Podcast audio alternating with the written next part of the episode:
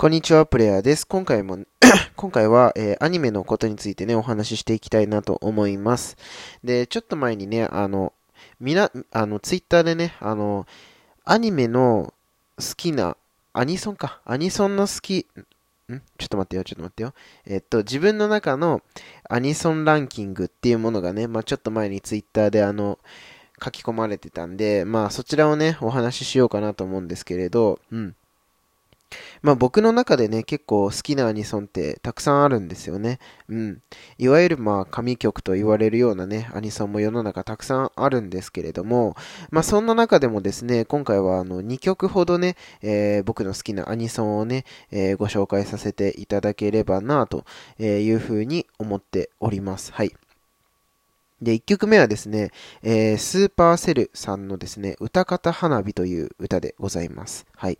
えー、スーパーセルさんといえばですね、あの、化け物語という、え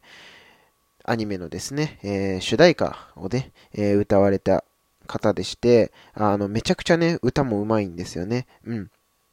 あの、化け物語といえばあれですよね。あの、君の知らない物語っていうね、えー、アニソンがあるんですけれども、うん。あの、そちらのね、アニソンもすごいんですけれども、今回はですね、歌方花火という歌をご紹介させていただこうと思ってて、この歌方花火はね、こう、夏をね、イメージした、あの、男女のね、恋愛の歌なんですけれども、あの、この曲ね、もともとあの、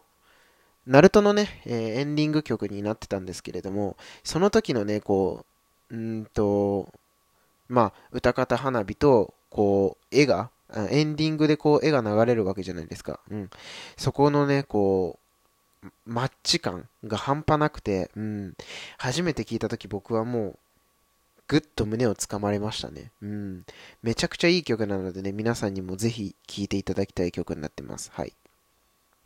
えー、そしてもう一曲もですね、ナルトからなんですけれども、えー、サインというですね、えー、曲になります。これはね、えフローさんというですね、えまあ、アーティストさんがいてですね、あの、GO とかね、うん、代表曲で言うと GO とかっていうのが、まあ、挙げられるかなと思うんですけれども、えこちらはですね、ナルトの、え主題歌になっていた曲で、うん、